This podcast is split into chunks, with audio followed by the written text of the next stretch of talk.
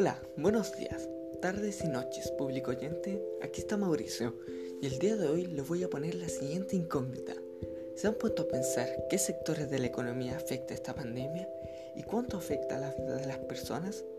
Bueno, hace poco pasó hacia la sala la propuesta de legislación pesquera para enfrentar el COVID-19. Pero primero que nada, ¿qué es la producción pesquera? La producción pesquera es la actividad económica del sector primario. Esta consiste en la pesca de peces y otros productos marinos para el consumo humano o, como materia prima de procesos. Algunas instituciones que participan en este proceso o controlan la pesca son ACIPNOR, FIBES, Zona Pesca, ACIPES y Cerna Pesca. Esta última controla la sustentabilidad del sector y a la protección de los recursos hidrobiológicos.